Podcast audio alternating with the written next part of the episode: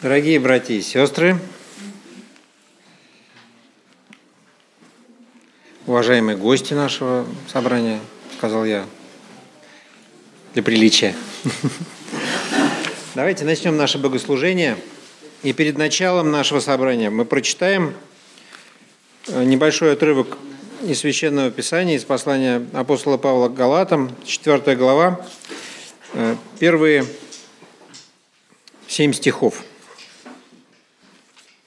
Послание Галатам, 4 глава, первые семь стихов. «Еще скажу, – пишет апостол Павел, – наследник, доколе в детстве ничем не отличается от раба, хотя и господин всего. Он подчинен попечителям и домоправителям до срока отцом назначенного. Так и мы – Доколе были в детстве, были порабощены вещественным началом мира. Но когда пришла полнота времени, Бог послал Сына Своего Единородного, который родился от жены, подчинился закону, чтобы искупить подзаконных, дабы нам получить усыновление. А как вы сыны, то Бог послал в сердца ваши Духа Сына Своего, вопиющего, Авва, Отче. Посему ты уже не раб, но сын. А если сын, то и наследник Божий через Иисуса Христа. Аминь. Меня всегда это, это место, этот отрывок Священного Писания меня всегда э, особенным образом вдохновляет, потому что апостол Павел здесь рисует красками палитру человеческой истории, на которой обозначает точку, когда совершилась полнота времени. Это удивительно, что э, вот человеческая история – это не просто набор э, каких-то событий, дат. Вот я помню, у меня очень э, такое смутное представление осталось из школьной программы о, о географии и о, о истории – как ни странно, да, вот у всех разная, наверное, у всех разные были учителя, у всех разная э, структура восприятия материала, кто-то логически, там, кто-то систематически воспринимает. А у меня вот так меня учили, или я так сам учился, что у меня очень такое странное, состоящее из дат, каких-то отрывочков, кусочков, перемешанных. Э, и это дополнялось в процессе жизни, художественными всякими материалами, раскрашивалось. Но так или иначе, э, апостол Павел говорит, смотрите, человеческое все просто достаточно. Несмотря на большое разнообразие дат, событий, всяких трактовок исторических фактов э, разными школами исследователей, историков, есть человеческая история как картина. И там есть особенное место – особенная дата, особенное событие, особенный период времени небольшой, когда исполняется полнота времени. До этого к этому вело, вело, вело, вело, это совершилось, и дальше продолжается э, процесс человеческой истории э, как, как следствие случившегося, как развитие, как исполнение. И удивительно, что мы Каждый из нас. Мы сыны названные. Да, почему? Потому что в предыдущей главе, если же вы Христовы, то вы семя Авраамова, и по обетованию наследники, это последний стих, 29 стих предыдущей главы, апостол Павел пишет, что мы удивительным образом присовокуплены, присоединены, привиты к этим чудесным обетованиям, которые Господь дал своему народу названы сынами. Что там греха таить? Евреями, да? Названы. Вот. Э, э, это плохое слово я использовал. В смысле греха таить, вот это, да, устоявшееся. Никакого греха нет. Э, наоборот, благословение. Мы оказались удивительным образом соединены вот с этими обетованиями, которые Господь даровал своим наследникам, своим детям, названы детьми. И в этой картине мира, большой, неоднозначный, сложный, со многими ошибками, победами, разочарованиями, поражениями, э, запутанный, все-таки для нас есть несколько понятных вещей, что нечто случилось, нечто важное совершилось в жизни человечества и в нашей жизни. Совершилось, и у каждого из нас есть в этом Божьем плане, в этой Божьей картине прекрасной, есть свое удивительное место, которое за нами закреплено, которое нам предназначено от начала, еще до создания мира уже было, это известно Господу. И это нас вдохновляет, это нас поддерживает, нас укрепляет, когда нам совсем бывает плохо, физически и духовно, и эмоционально, когда-то мы слабеем и разочаровываемся. Но потом Господь нас возьмет, несмотря на дождь, соберет под свое крыло и, и говорит, вот вам свидетельство того, что вы мои дети, что вы мой народ, я вот снова вас собрал – Снова вы пришли. И вспомнили, кто вы такие, а вы дети мои. И по обетованию наследники. Давайте это помнить, радоваться этому, укрепляться от этого, друг друга, друг друга поддерживать, друг друга э, ну, любить еще сильнее, потому что нам, у нас есть для этого основания. Давайте встанем и помолимся. В нужный момент как раз. Раз – Господь милосердный, мы приходим к Тебе с радостью в сердце. Ты приносишь облегчение нашим усталым сердцам, напоминая, кто мы, кто мы в Твоих глазах, кто мы в результате того, что Ты сделал через Иисуса Христа, через жертву, принесенную за нас. Благодарим Тебя, что Ты собрал нас из мира, назвал своими детьми, как Ты собирал учеников – своих апостолов, так и каждого из нас. Ты нашел каждого из нас, ты утешил, каждого из нас привлек к себе. Благодарим Тебя, что в наших сердцах нашелся этот, нашелся отклик благодаря Тебе, не благодаря нам. И мы вместе. Господи, мы просим Тебя, напоминай нам чаще, по-разному, через сны, через Слово Твое, через молитвы – через церковь, что мы одно в Тебе, что мы удивительным образом награждены Тобой, что мы обладаем самым важным, что можно достигнуть здесь на земле, это встреча с Тобой и единство с Тобой, союз, возвращение к Тебе. Благодарим Тебя за это чудо, совершившееся в нашей жизни. Будь с нами в этот вечер и Хотим, чтобы ты радовался, глядя на нас. Хотим сами укрепляться от этого общения с тобой и друг с другом. Во имя Иисуса Христа. Аминь. Приветствую вас, дорогие братья и сестры. Только сейчас до меня дошло, что я маленький взял планшет, тут не очень вижу. Ну ладно, надеюсь, увижу. Я прежде всего вас всех поздравляю и себя тоже с э, началом весны. Раньше мы как-то это четко чувствовали, потому что часы переводили, теперь не переводят. Но я напомню, что во многих странах э, северного полушария как раз сегодня перевели время. То есть вот уже, ну, со вчера на сегодня, поэтому у нас уже началась весна, такая уже настоящая весна, хотя еще не очень это заметно. И я сегодня хочу, чтобы мы немножко с вами поразмышляли о нашем личном хождении перед Богом, о, нашей, о нашем общении с Богом, вот именно о нашем личном, что ли, персональном.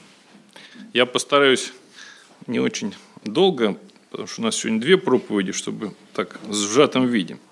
Ну, вообще у нас жизнь, как правило, проходит, э, знаете, между двух каких-то крайностей. Любое явление есть, в общем, опасность в одну или в другую сторону.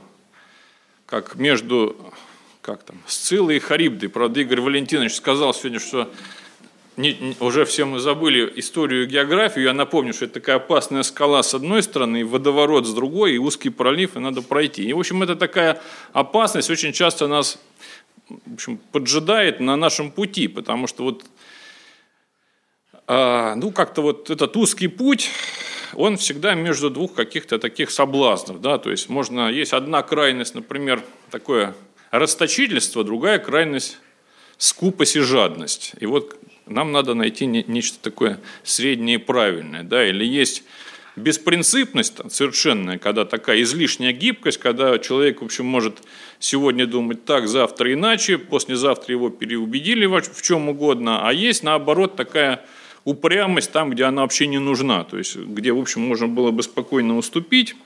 И вот есть такая тоже, наверное, одна из двух крайностей, в котором легко мы можем угодить. Я имею в виду и церковь, и каждый, ну, больше всего я имею в виду каждого из нас лично.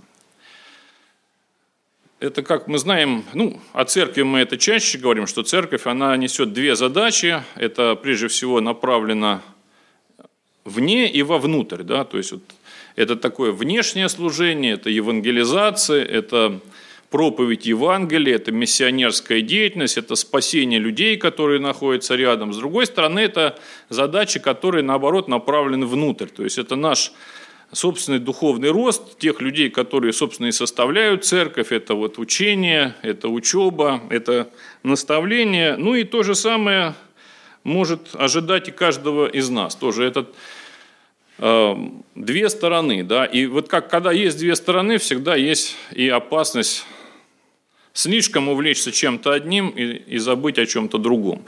Ну, часто говорят о том, что церковь, например, замыкается сама в себе. Это действительно такое бывает очень часто. Вот мы, нам комфортно, вот такая зона комфортна, нам неохота из нее выходить. Мы, в общем, собираемся, поем песни, нам все здорово, и нам, в общем, по большому счету становится в один прекрасный момент все равно, что за стенами церкви, и, в общем, как-то нам из этой зоны комфорта выходить и не хочется. И нам надо периодически напоминать друг другу, что церковь, она не только внутрь, она и вне тоже направлена. Но бывает и другая крайность, и я как раз сегодня больше о ней, когда мы вроде бы делаем правильные вещи, мы занимаемся там евангелизацией, мы рассказываем другим, а, но немножко как-то вот э, забываем о том, что мы должны думать еще и о себе тоже. Да? И это не обязательно церковь. Я еще раз говорю, больше я говорю о, лично вот о нас, о каждом из нас. Да? Мы можем э, не проповедовать, ничего не рассказывать, не замыкаться в себе, а можем легко угодить и тоже в другую крайность. Мы помним самый первый псалом, да, как он начинается, его все, наверное, помнят, я на, еще раз прочитаю кратко. «Блажен муж, который не ходит на совет нечестивых и не стоит на пути грешных, и не сидит в собрании развратителей, но в законе э, Господа воли его и о законе его размышляет он день и ночь».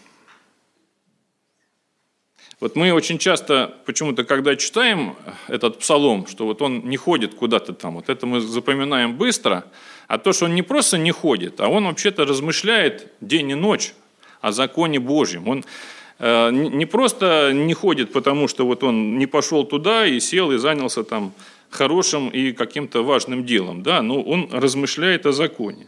Ну или там, ну, я много могу, тут у меня вот много мест, я не буду их все зачитывать, прочитаю, может быть, еще Псалом 62, там второй стих, начиная, «Боже, ты мой, тебя от ранней зарю ищу я, э, тебя жаждет душа моя, по тебе томится плоть моя». Ну, не буду я тоже весь этот э, читать псалом. Вот это искание, 62-й псалом, да, вот искание Бога от ранней зари. Вот э, желание спасать других, еще раз говорю, хорошее и правильное желание, оно очень часто как-то вот нас увлекает, может быть, даже слишком, и мы немножко забываем, что мы должны не только говорить, не только рассказывать, не только вот что-то отдавать, но и получать. Получать от Бога, слушать Его. И иногда просто у нас не хватает на это ни сил, ни времени. А вот это наше представление, что все-таки мы должны больше, наверное, сил вовне, а, оно, в общем, на двух вещах, мне кажется, как-то базируется. То есть не, даже не о двух вещах базируется, а есть две тут опасности. Первое то, что мы очень легко начинаем судить, что вот другие, они как-то вот, э, ну, духовно незрелые, они духовно, наверное, еще не доросли, им обязательно, ну, без нас ничего не сдвинется, нам обязательно кто, если не мы и так далее. С другой стороны, мы на этом фоне как-то сами себе, в общем, начинаем казаться более духовными, более продвинутыми. И мы, в зависимости, какая крайность нас, в общем, больше влечет, мы либо забываем об одном, либо забываем о другом. Конечно, я не говорю, что мы вообще этим не занимаемся, но каждый из нас, вот он более как-то склонен обычно к какой-то одной крайности. Мы например, читаем очень часто, если мы такие вот энергичные миссионеры, да, вот и для нас это очень важно, и мы посвящаем этому много сил, в общем, правильному делу. Мы очень часто читаем и перечитываем места, вот эти так называемые «великое поручение», где Иисус собирает своих ближайших там учеников, апостолов, и говорит, вы должны идти крестить, там, проповедовать, учить, крестить и так далее. И это действительно так. Но вообще-то мы с вами должны помнить, что об этом говорится, и это так. Но в Евангелии гораздо, наверное, чаще и больше говорится э, лично о нас, да, вот, лично о нашем хождении, лично о том, что делать должны мы. Да, вот. И есть такие предупреждения, именно направлены к верующим, да, о том, что может охладевать любовь, о том, что мы можем легко начать судить другого – прекратить возрастать в познании Бога, о том, что мы можем начать очень усердно разыскивать там сучки в глазе брата, совершенно забывая о том, что, в общем, мы не совсем к этому призваны. Прочитаю еще один стих из второй главы филиппийцам. «Итак, возлюбленные мои, как вы всегда были послушны не только в присутствии моем, но гораздо более ныне, во время отсутствия моего, со страхом и трепетом совершайте свое спасение». Вот апостол Павел пишет вот эти стихи, которые я прочитал, э, верующим людям, христианам. Совершайте свое спасение. Ну, я не хочу там уходить в такие глубокие теоретические размышления там, о механизме спасения, тем более это для нас тайна, и мы едва ли тут что-то можем конкретно определить, но вот это обращение о том, что вы должны вообще-то еще думать о себе. О себе не в плане какого-то эгоизма, да, или о том, что э, забыть о других. Не надо забывать о других. Никто не снимал с нас, э, в общем, обязанность свидетельствовать миру, но это не должно происходить в ущерб, в ущерб нам. Иногда, знаете, вот я провожу занятия в группах, там у нас готовлю инструкторов, и там есть одна из такая тем, э, тема такая есть борьба, как она называется правильно, работа с сопротивлением. Да, это когда вот проводите занятия, тренинг какой-то, и там есть определенные такие ну, типы людей, которые... Один там, например, говорливый, он все время говорит, перебивает, у него какое-то свое мнение, он все переключает внимание на себя. Есть, наоборот, такой, значит, молчаливый, который все время отсутствует, так его там не знаю, силой туда пригнали или почему-то еще. И там есть такой вот э, типичный пример, э, называется спаситель или спасатель. Значит, это такой человек, который, он все время рвется, как это, помните, фильм был кавказская пленница. Диагноз товарища Саахова полностью подтвердился. Он все время рвется кого-то спасать. То есть вы даете задание, он тут же начинает объяснять соседу, что надо делать. Причем он сам не понял, он сам не, не то объясняет, он ничего не сделал сам. В итоге он запутывает этого человека, но у него вот какая-то прямо такая, ну не знаю, на грани навязчивой идеи, что вот он должен сразу начать объяснять, пояснять, что, как там, значит, разъяснять. И вот э, иногда полезно ему сказать, так подожди, ты сделай сначала сам, потом поможешь обязательно.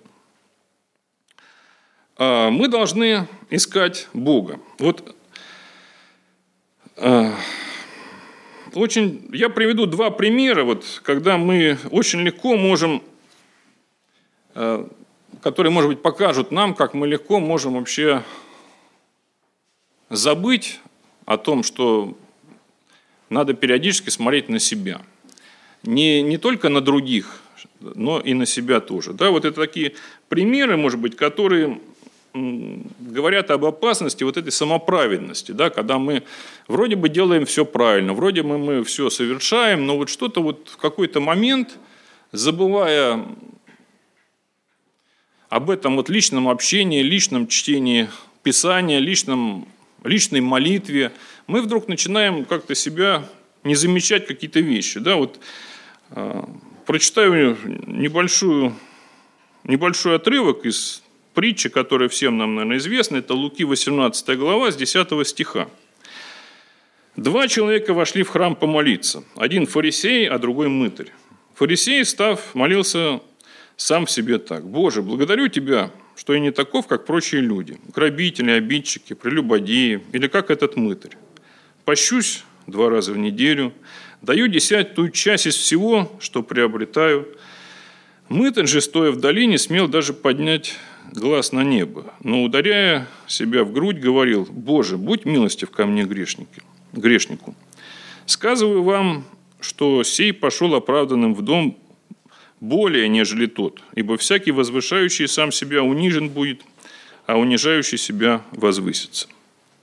Ну, в притче, конечно, это все так немножко утрировано, да, в жизни, ну, мы, наверное, более тонко поступаем. У нас хватает ума не, благодарить Бога за то, что мы такие праведные и хорошие, и лучше, чем прочие люди.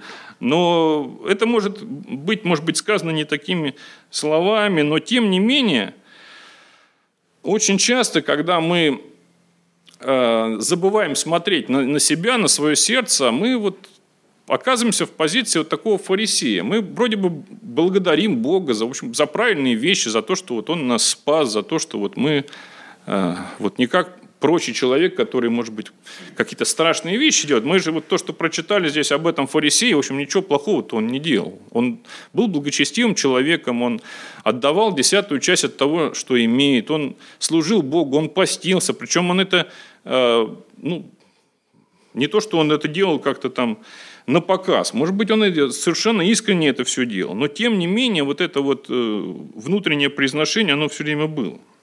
Ну, второй пример я не буду зачитывать, чтобы не тратить время. Мы его все, наверное, знаем. Это из Евангелия от Иоанна, 8 э, глава. Там речь идет, я напомню кратко, Иисус э, с горы, с горы Илионской утром спускается к храму, и вот приводят женщину, которая взята в прелюбодеянии, и вот на него начинают, ну, как бы сейчас сказали, давить, давить активно, потому что мы видим, что он, в общем, не особенно хочет, э, он там, помните, рисует что-то пальцем, да, там ему один раз говорят, другой раз говорят, ну вот как, по закону сказано, что надо побить камнями, а ты что говоришь? Он вроде ничего не отвечает. Ему Второй раз говорят, нет, ну а что делать? Вот мы должны побить камнями там или не побить камнями. То есть, ну, как бы вот так, э, в общем, в определенном смысле провоцируя его, да. Ну и он, поскольку закон знал явно не хуже тех людей, которые к нему подходили, он просто говорит, э, ну, видя сердце каждого из них, что, ну, вот пусть, помните, там, первый бросит камень тот, кто вот считает, что он без греха. И знаете, там ведь вот представьте, это довольно замкнутое общество. Тогда не было интернетов, фейсбуков и прочих вещей, но люди довольно тесно общались. Это было такое замкнутое общество, люди многие друг друга знали. А, и взять вот так на себя ответственность, пойду-ка я первым – зная, что вот там они все подумают, а может быть и скажут, а может через неделю припомнят, что, слушай, смотри он взял первым, пошел, сказали, кто без греха, а он же, вот помните, как две недели назад-то, что он там такое вытворил там, да, и тут начнутся всякие такие нехорошие пересуды, и поэтому каждый, в общем, не рискнул взять на себя так, ну, я, пожалуй, пойду первым. Нет, там смотрят, кто пойдет первый, я, пожалуй, вторым пойду, первым никто не пошел, значит, ну, раз не пошел, значит, так и не пошел. Ну и в конце там 15 глава, Иисус говорит, где обвинители? Там, спрашивает, да, и он говорит, ну там нет, и я не осуждаю, иди их впредь, так не поступай. Ну и в этой же главе там сказано, вы судите по плоти, я никого не сужу. Это не значит, что он оправдывает, да? Он говорит, так не поступай. Есть такая фраза у покойного ныне отца Иануария Ивлиева. Там была, я помню, в одной статье он так хорошо написал, что человек, э, как, не помню дословно, своими словами скажу, гордящийся или гордый предпочтет скорее видеть грешника наказанным, чем спасенным. Вот для него это важнее, что вот он видит какого-то грешника, и вот его бы вот все-таки наказать, вот для него это важнее. Вроде бы, да, там и, и спасение бы тоже неплохо, но вот это как бы уже вторично. И таких примеров, вот, которые я привел, да, там такой, может быть, яркий из притчи, примеров на самом деле в, в Евангелии очень много. То есть э, Иисусу оказываются дороги те, которые, в общем, нам кажутся какими-то, в общем, ну, довольно никудышными людьми. И вот э, наше определение, может быть, от того, кто ценен, да, кто там более духовен, оно очень часто как-то немножко вот идет в противорез. Вообще, можно сказать, вот, когда мы читаем Евангелие, Иисус все время в определенном степени он шокирует этих окружающих всех людей, потому что он очень милостив ну, по отношению вот, людей, верующих, религиозных, к тем, кто вообще этой милости недостоин. Какие-то вообще отъявленные негодяи, там, коррупционеры, мытари, непонятные какие-то люди, там, какая-то женщина, взятая в прелюбодеяние, еще кто-то, он какую-то милость оказывает. И с другой стороны, он достаточно суров, гораздо более суров к людям, которые, в общем, являются людьми верующими. Он суров вот э, к богобоязненным людям, честным людям, которые молятся, которые посещают храм, приносят жертвы. И вот, казалось бы, в общем, как-то должно быть наоборот, но вот мы видим, что это не всегда так. А если мы говорим об обличениях, о отношении к другим, Разумеется, никто не говорит, что мы не должны там, обращать внимание там, на грехи нашего брата или сестры, или там нельзя об этом упоминать, нельзя там как-то там сказать об этом. Конечно, надо об этом, и, и можно, и нужно иногда это говорить, но э, мы должны все-таки наверное, более осторожно относиться к тому, чтобы вот оценивать э, духовное состояние другого человека. И гораздо, может быть, более со строгими мерками подходить к себе лично, именно к своему духовному состоянию.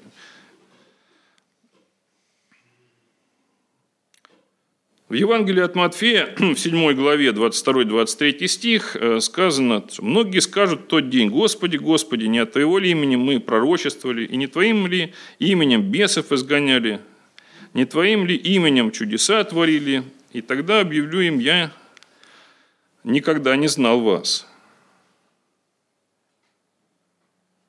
Мы многое не знаем о других людях. Вот а, мы о себе знаем гораздо больше. Мы видим какие-то внешние проявления, внешние поступки, но мы не знаем вообще, что к этому подвело. Мы не знаем обстоятельства жизни этого человека. Мы много вообще от нас скрыто. Вот Э, нас это волнует. А как же вот тот человек? А почему? А, подождите, а я должен, а вот он-то, он же тоже верующий. И вот э, опять-таки неоднократно в Библии сказано, ну там я не буду все места зачитывать, но что тебе до него? Ты, вот, вот я обращаюсь к тебе, да, вот в несколько такой более, может быть, метафоричной форме у Льюиса об этом сказано, помните, в, э, ой, не помню в какой точно книге, в «Хрониках Нарнии», там как там сказано так, что когда там один пытается, там неоднократно это повторяется, кстати, идея, что вот а как тот, а как этот, и там говорится, что вот этот Аслан, он, как там сказано, он рассказывает каждому только его историю. То есть он персонально ему говорит. Он не говорит, что вот, слушай, я тебе вот сейчас расскажу про него. Что он, он говорит ему. С тем он будет говорить отдельно. И это уже совсем, э, ну не то чтобы меня не касается, но это несколько другое.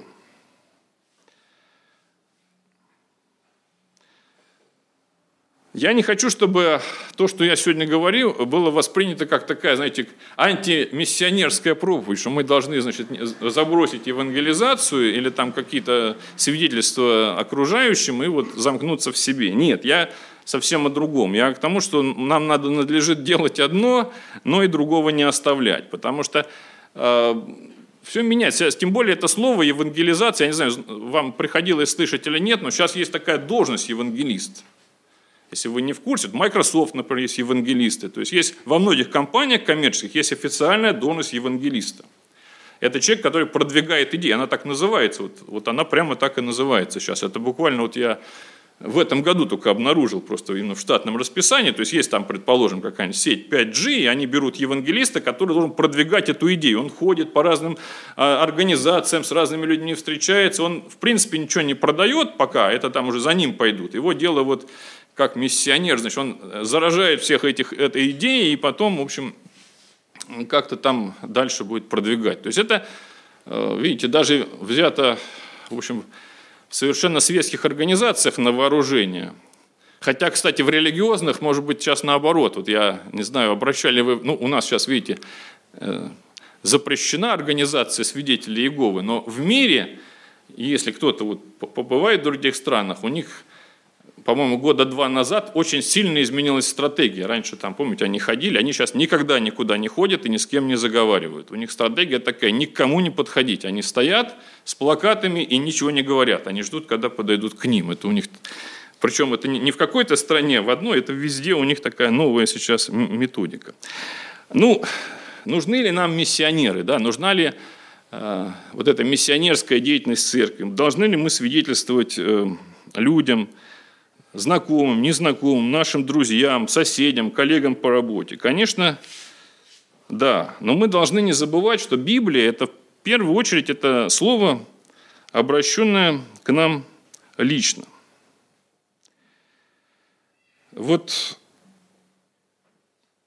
я очень люблю одно место из Ветхого Завета. Я прочитаю только буквально э, наверное, один стих, там длинная история, тоже сейчас я за неимением времени не буду ее всю читать, там идет речь о браке, потом вы потом сами почитаете, найдете там, что из-за чего началось. Я начну, начну только 24 глава, 63 стих.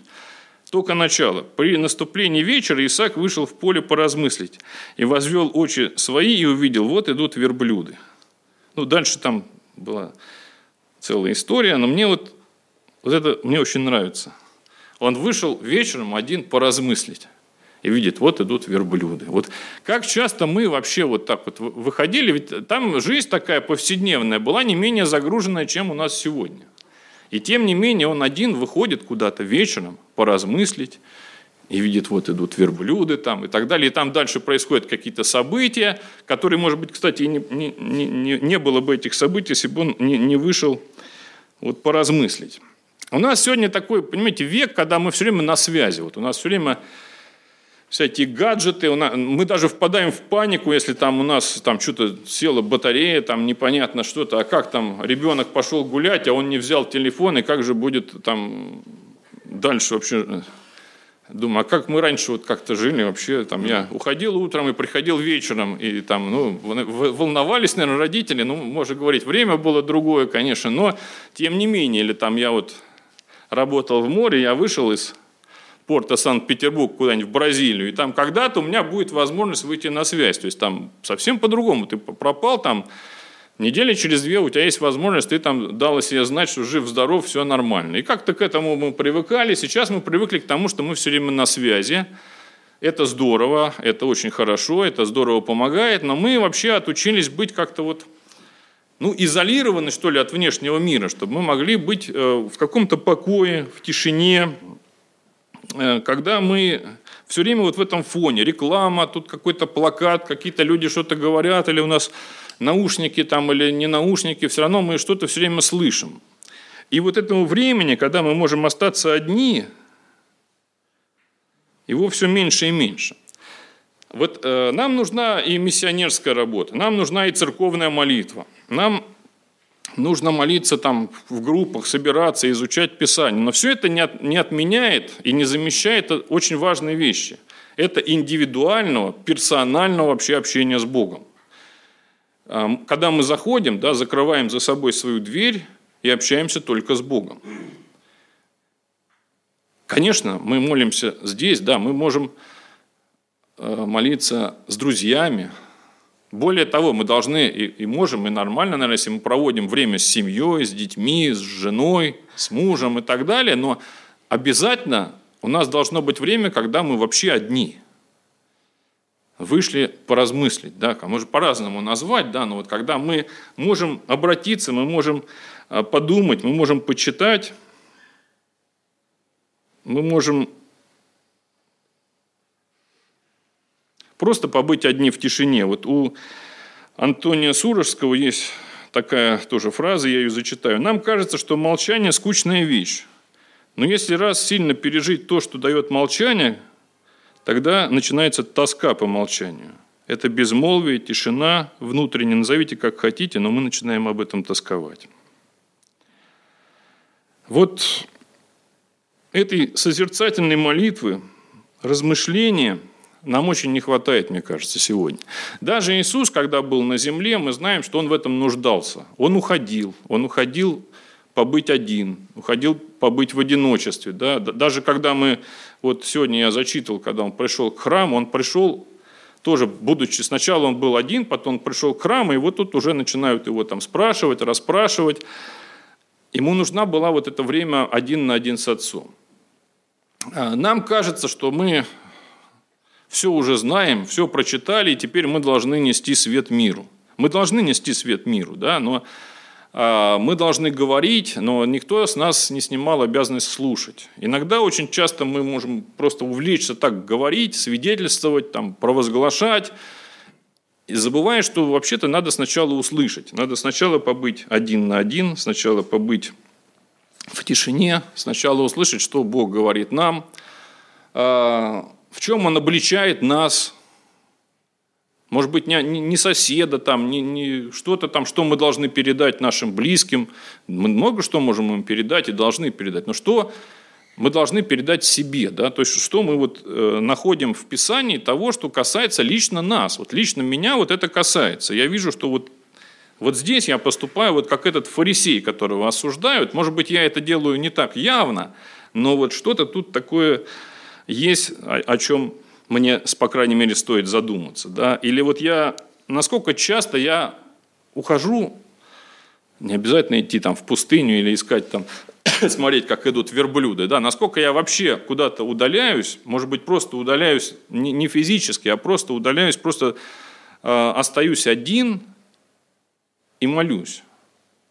Или читаю. Читаю не, не чтобы кому-то прочитать слух, чтобы там с кем-то разобрать, а чтобы что-то просто подчеркнуть лично для себя – лично, вот просто лично, не просто там молитва такая, которая нужна, безусловно, перед едой, там церковная молитва, еще какая-то молитва там за больных, там за нуждающихся, это все очень важные вещи, но это опять-таки не отменяет личную молитву, когда мы сами предстаем пред Богом. А, все мы призваны, призваны к разным каким-то формам служения, кто-то есть у нас там миссионеры, люди, которые проповедуют, поют, э, там, не знаю, уч, учат и так далее. Но у нас, мы же, как в одном месте тоже в Евангелии, в Новом Завете мы читаем, да, все ли там учителя, все ли евангелисты, не все, все разные, но есть нечто, что объединяет. Все ученики. Вот учителя точно не все – и, может быть, не все должны там говорить где-то на площадях, что-то там провозглашать Слово Божие, но мы должны учиться. Как говорится, знаете, лучше как там, подготовиться, что такая возможность может быть. Лучше как там, иметь способность, да, там, но не иметь возможности чем наоборот, когда вот, вот у тебя есть возможность, но я не знаю, что делать. А для того, чтобы вот была эта способность, для того, чтобы у нас было вот избыток этого сердца, то мы должны сами сначала слушать, мы должны э, питаться сами, прежде чем кормить кого-то. Мы должны э, посвящать себя Богу. Я не, не берусь тут там по времени, сколько надо в день или там в неделю или в месяц мы должны проводить, все это очень индивидуально, но если мы это, наверное, каждый сам должен для себя решить, но вот просто подумать, а как давно последний раз я вообще-то был один на один с Богом. Просто один на один. Ни в церкви, ни с детьми, ни с женой, ни с мужем, ни с э, группой там по изучению Библии, а просто абсолютно один. Когда я хочу остаться один, услышать Его, поразмышлять и почитать. Вот, вот это то, наверное, что нам очень часто, к сожалению, не хватает. И, ну, я не, не, не буду за всех говорить, но, по крайней мере, многим из нас, наверное, этого не хватает. Аминь.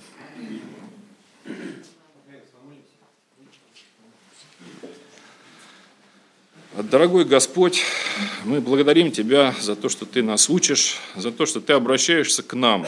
Ты дал нам Слово Свое, чтобы мы не только провозглашали его всем, но и изучали сами, читали сами и слушали Твой голос.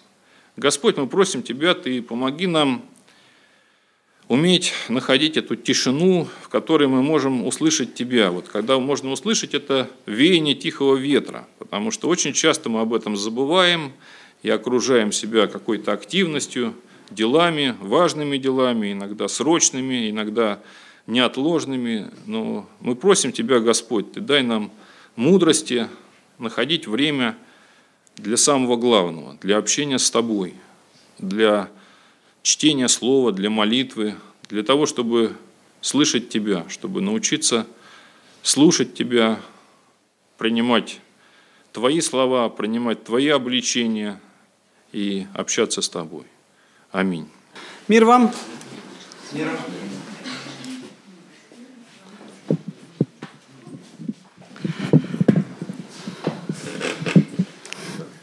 Хорошо, спасибо.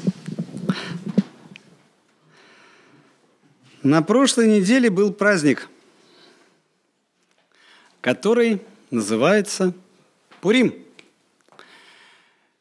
И все, что я вот сейчас интересный момент слушал, анализировал, все, что говорил Михаил Тимофеевич, знаете, как-то пересекается одно с другим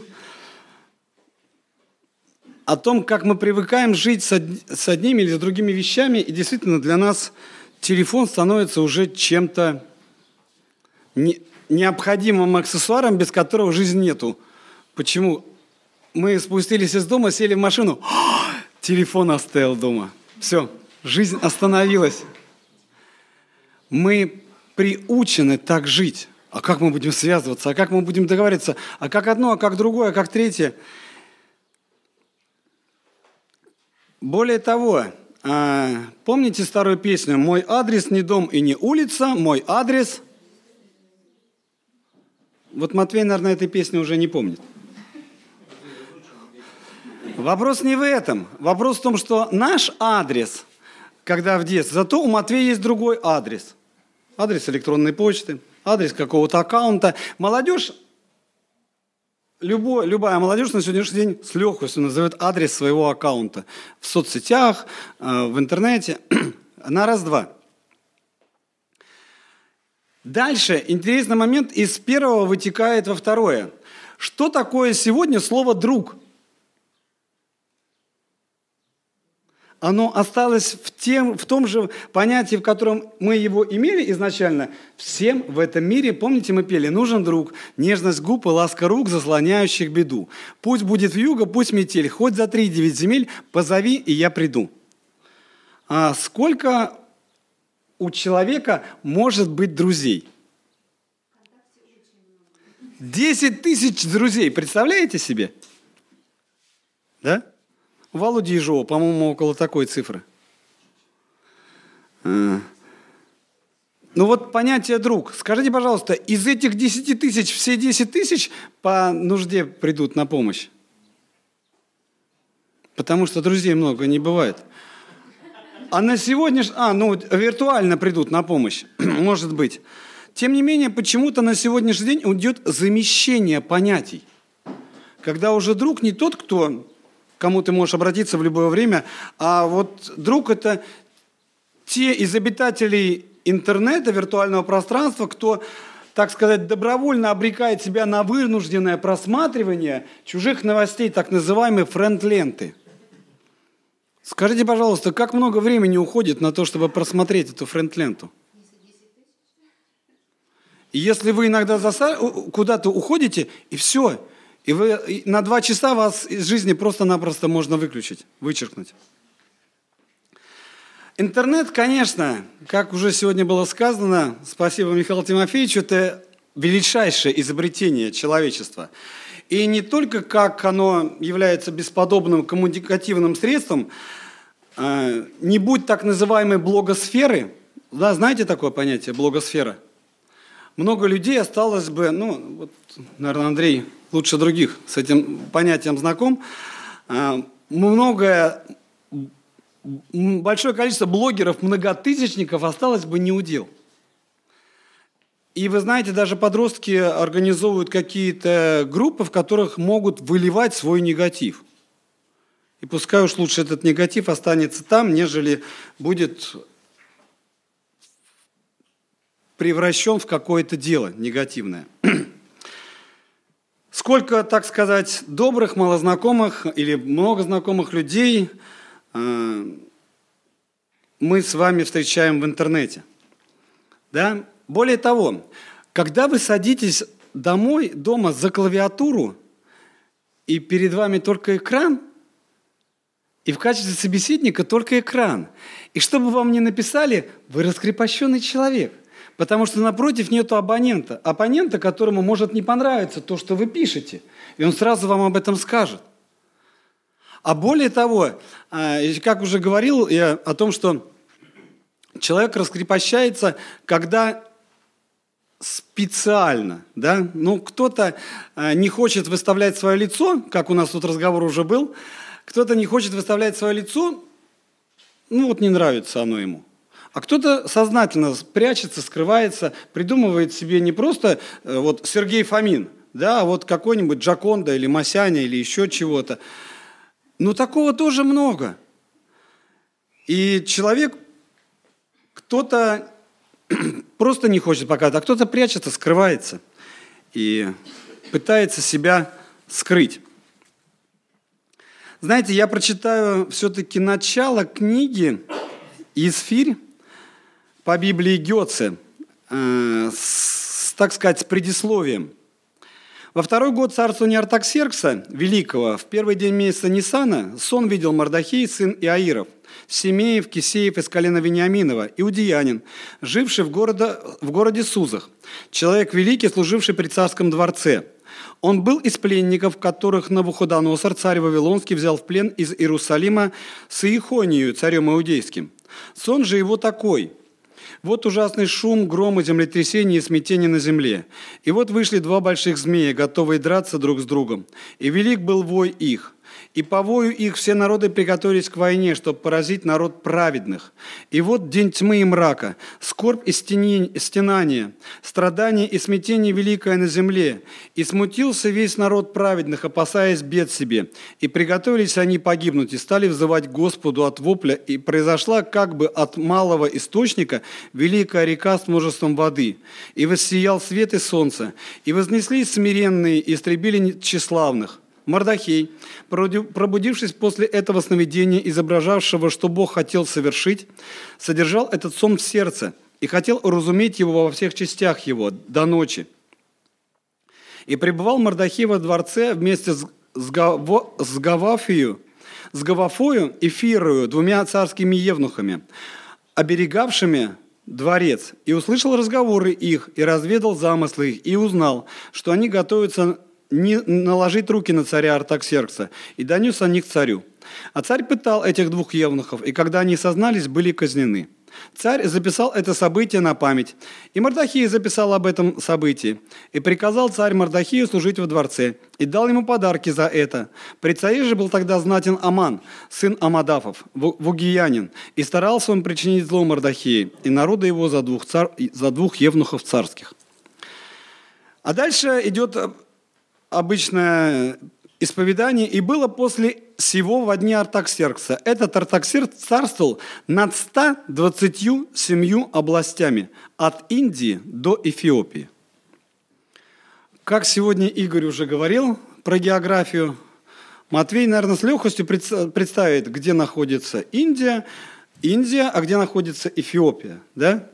От Евразии до Африки – 127 областей. Можете себе такое представить? 127 областей. Это какое огромное количество людей и территорий. И на этом интересно построено, почему в книге Исфирь нет упоминания имени Бога. В третьей главе написано только одно слово, что Господь в ту ночь отнял сон у царя Артаксеркса, или, или как его называют евреи, Ахашвероша. Вот так они его называют, Ахашверош. Отнял в ту ночь Господь сон, а имени нету упоминания. Почему? Мардахей был придворным уже человеком и знал, что весть будет разослана по всем 127 областям, а персы были язычниками. И если бы было написано имя Бога, оно было бы однозначно заменено, заменено на имя каких-нибудь их богов. Поэтому имени нету. И что интересно, что сам Творец Вселенной часто благословляя нас, делая нам добро, идя нам навстречу, скрывается.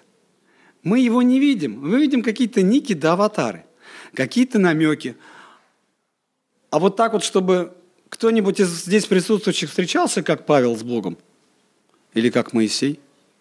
Нет? У меня вот такой привилегии не было. И тем не менее, вроде бы все испещрено записями Бога, а его никак не сыскать.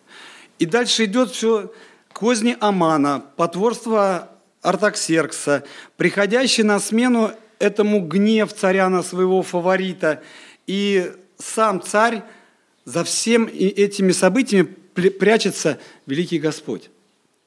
Именно, получается, прячется, он не являет себя в открытую. Шаг за шагом. И тем не менее, скрываясь за физической реальностью, Бог проявляет себя на самом деле свои самые сокровенные аспекты своего существования. Он себя проявляет. А на иврите, когда читают свиток Эсфире, он читает, называется как Магеллат Эстер. И слово Эстер в переводе с иврита на русский значит тайна. И в комментариях очень хорошо говорится о том, что в книге притчи Соломона в 25 главе вторым стихом написано так. «Слава всемогущего облекать тайное дело». Представляете? Это слава всемогущего. Облекать тайное дело. Простое рациональное объяснение и на книгу Исфири – во Второзаконии 31 главой 18 стихом написано так. «Я скрою лик свой в тот день». И то, что я сейчас читал в самом начале, да, предисловие в уточненном переводе синодальном, какие-то вещи нам, может быть, непонятны. Но прочитав это предисловие, у нас все встает на свои места.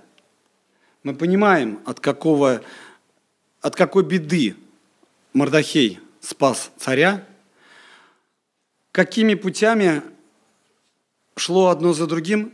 Тем не менее, смотрите, после трехдневного поста Исфирь вдруг без разрешения снискала благоволение у царя. Помните, за что была царица Астиня отвергнута? А? За своеволие.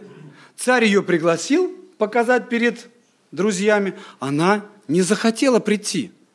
Результат до свидания. И нету места. Царица Исфирь, которую Господь поставил на это место, после трехдневного поста приходит к царю и получает у него благоволение. И он спрашивает, чего ты хочешь? Не наказывает, а спрашивает, чего ты хочешь. Должна быть смелость, должно быть благоволение, должна быть э, Божья рука. И она является во многих местах нашей жизни. Еще одна история, которую хочу рас, э, рассказать.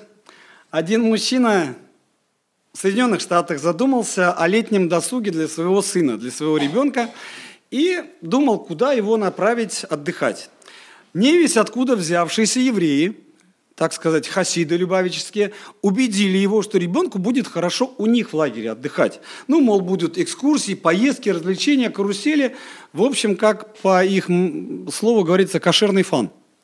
Все будет хорошо. Мужчина непонятным образом согласился на это дело и отправил ребенка своего в этот еврейский лагерь. И ну спросил, а молиться-то они будут там или еще что? Ну, может быть, чуть-чуть. Сказали ему евреи. И от... Ребенка папа отпустил. Долго ли, коротко ли, все вроде хорошо, но вот происходит игра э, между детьми, какая-то спортивная, и ребенок, играя в футбол, ломает себе ногу. Ситуация приятная? Очень. Больше всего проблем возникает у тех, на чьей территории это произошло, и у организаторов лагеря. И мужчина очень ругался на них, говорил, бандиты, убийцы в черных лапсердаках. Обещали одно, другое, обещали ребенку фана, а в результате он на иврите бегло читает, а молиться научился, а еще и, это, и ногу сломал. Ну а долго ли, коротко ли, дело продолжается. И мужчина подал в суд на этот еврейский лагерь. Лето стало заканчиваться, пришла ранняя осень, и гипс на ноге ребенка, как интересно описано, потихоньку стал окрашиваться в различные рисунки. Ну, дети приходили, друзья, в гости, рисовали. Время пришло для, сним, для того, чтобы снимать гипс, и папа, отпрашивая, отпросился с работы и поехал с ребенком снимать гипс. Ему, значит, ребенку снимают гипс, а папа сидит в холле и смотрит телевизор – а взглянуть было на что, потому что когда они ехали обратно, отец, садясь с ребенком в машину, ребенок думал о том, что он скоро снова будет бегать, играть в футбол, а папа думал о том, что он теперь будет жить.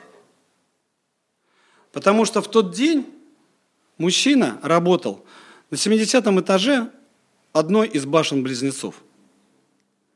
И Бог его, получается, в этот вторник, 11 сентября, не пустил на работу –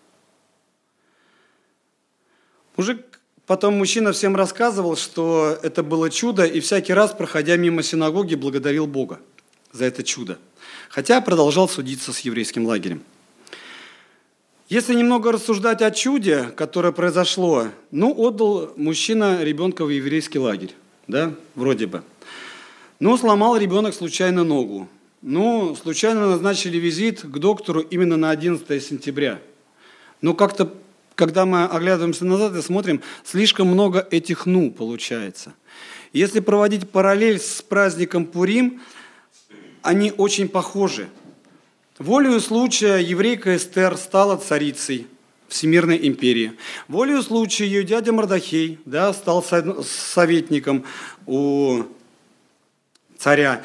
Волею случая, именно в разгар этой борьбы, когда еврейскому народу грозило полное истребление, Бог отнимает сон у царя. Волею случая он просит принести ему почитать свитки. Волею случая, казалось бы, свитки открываются именно там, где Мордахей спас ему жизнь. Все, казалось бы, волею случая. Волею случая, как я уже говорил, изнуренная трехдневным постом Эсфирь приобретает милость в глазах Артаксеркса. Вроде бы как все волею случая. Но Вереница этих совпадений говорит о том, что за всеми этими совпадениями стоит Бог. И что бы у нас с вами сегодня в жизни не происходило, мы видим только то, что сегодня происходит. Давайте смотреть дальше. Потому что у Бога в руках есть вся картина. Представьте себе, что вот когда евреи перешли Красное море, вот это происходило бы каждый день. Ночью Бог погнал ветер, утром все перешли на ту сторону. На след... следующие сутки обратно. Вот так бы и гуляли. Весело. Или теперь представьте себе э, манна, которая выпадала 40 дней, даже были бы прогноз, с каким вкусом манна выпадет в субботу. Да? Чтобы нам на два дня. В пятницу, в какой, э, с каким вкусом, чтобы нам два дня было хорошо. Спасибо. Тем не менее, смотрите, 40 лет евреи ходили по пустыне, и что делали они 40 лет?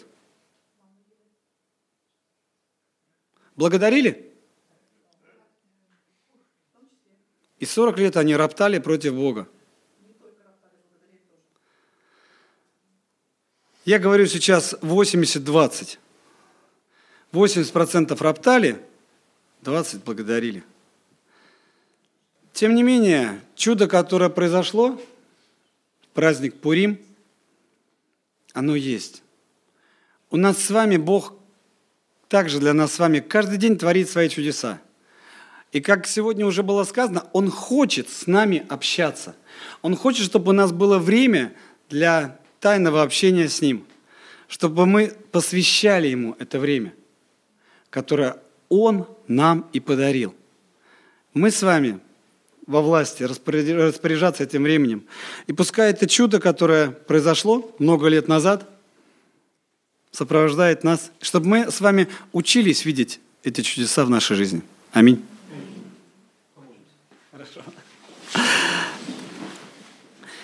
Великий Небесный Отец, хвала Тебе и слава, ибо и в этом дне Ты являешь для нас свои чудеса.